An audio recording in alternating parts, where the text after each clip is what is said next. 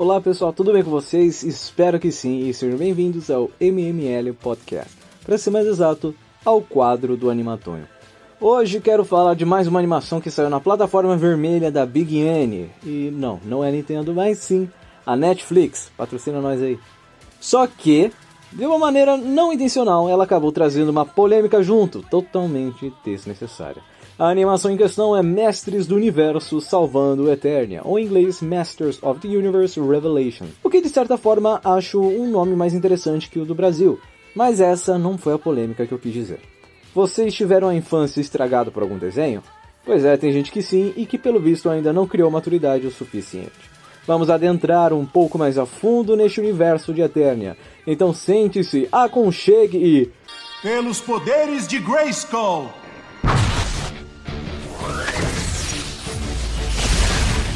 On for a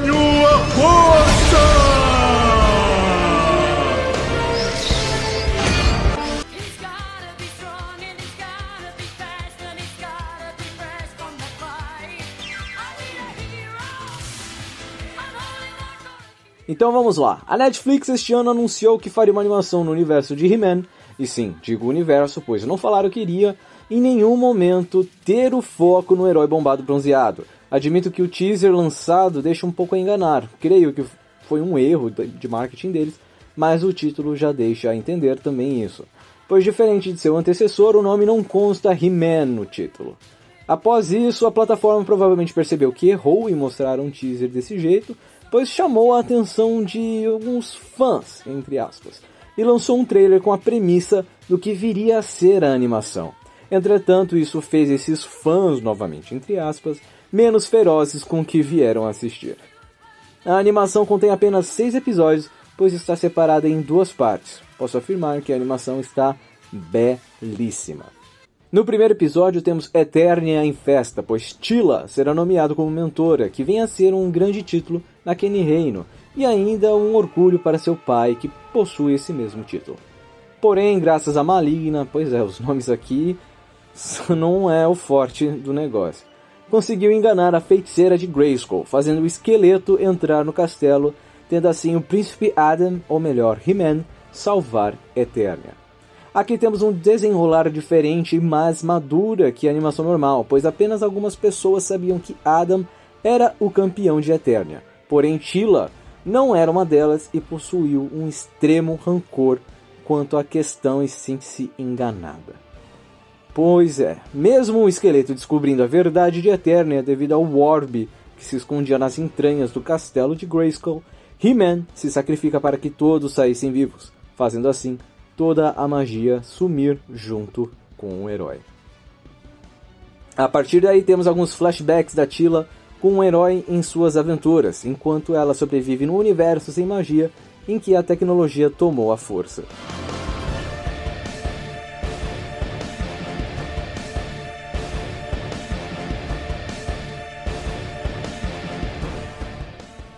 O que expliquei no início é o primeiro episódio, portanto não explicarei adiante disso, pois são só seis né, episódios com a garantia já da segunda parte. Porém, gostei bastante da exploração a mais do universo, diferente da animação dos anos 80, que só tinha umas leves discussões, e aqui temos lutas e sim um enredo que nos deixa com vontade de ver o desfecho da história.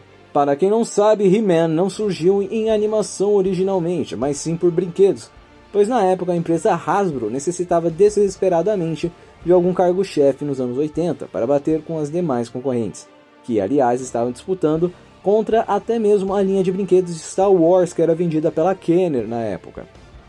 Devido a medidas desesperadas da própria Hasbro, que prometeu aos seus principais compradores revistas em quadrinhos, pelo menos é o que consta na primeira coleção, para entender mais o universo e junto disso a animação, que por incrível que seja, foi o que tornou o brinquedo também muito famoso.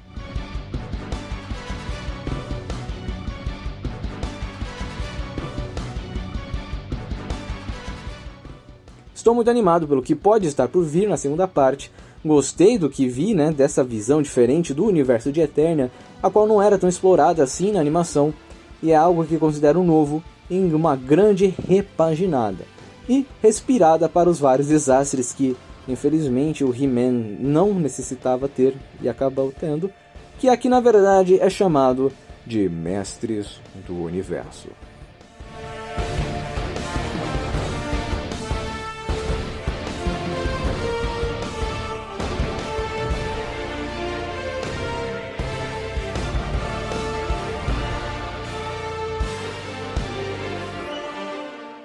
Meus amigos, pois é, é um curta, posso dizer assim, um episódio bem curtinho, apenas para falar, me deleitar-me.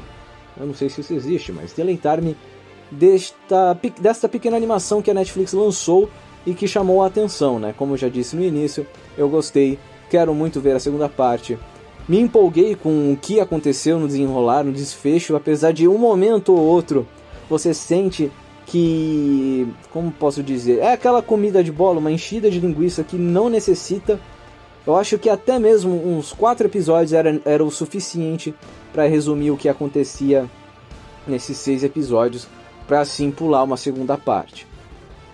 E muito do que é explicado aqui, pelo menos eu, eu já conhecia He-Man, entretanto eu não sabia que existia uma gama, né, uma, um fundo, um backstory tão rico que é Eternia. Tem muita coisa aqui que foi mostrada e eu não sabia que existia.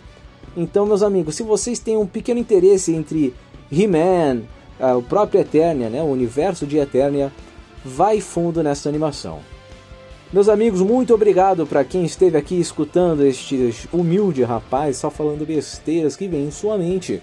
Então, para acompanhar mais episódios assim, assine aí, né? Fique conosco no MML Podcast. Não somente o meu quadro, que é o Animatonho, mas os demais quadros, né? O próprio MML normal, o original, se podemos dizer assim. Temos o Brezenha, apesar de um episódio, temos o Brezenha aqui do nosso querido amigo Brenner.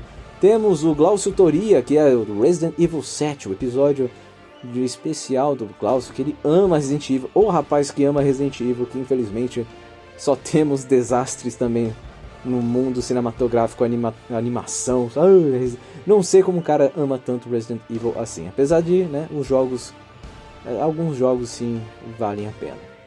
Então, meus amigos, acompanhe a gente aí no Twitter, acompanhe a gente no Instagram, no Spotify e nas demais plataformas aí que vamos ainda voltar com tudo, queremos voltar com tudo.